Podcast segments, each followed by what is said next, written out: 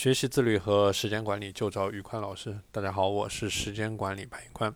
今天这期节目，我们来聊一聊如何去建立一种长效的、类似于嗑瓜子式的呃学习方式。我们知道，长时间的学习和工作，它需要的不仅仅是毅力、是意志力，而且它也需要一种能够让人去长时间持续的机制和方法。呃，所以说，我们就必须要找到一种能够让我们不由得想做每一件事情的方法。比如说，我们看到了自行车筐里面的垃圾，我们就不由自主的想把垃圾扔出去；我们看到了气泡膜上的气泡，就想去给它捏掉。所以说，你要想养成这个学习和工作的关键，就必须要设计一个让你能够不由自主的想要学习的机制。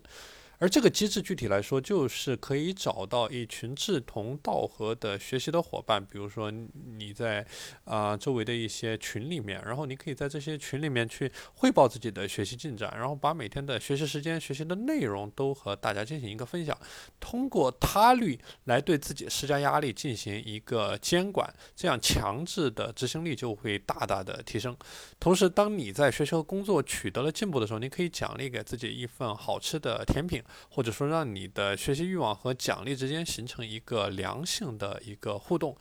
啊，所以说就是通过一种可视化的学习去设定每天要达成的学习目标，然后在一天结束的时候去回顾一下是否完成了目标。所以说，在这里我们不只是依靠毅力能够让我们不断的去学习，更多的我们是借助这种外部的力量，或者说通过实现一种可视化的，然后拥有他律的这样的一种学习的监管机构去督促我们去学习。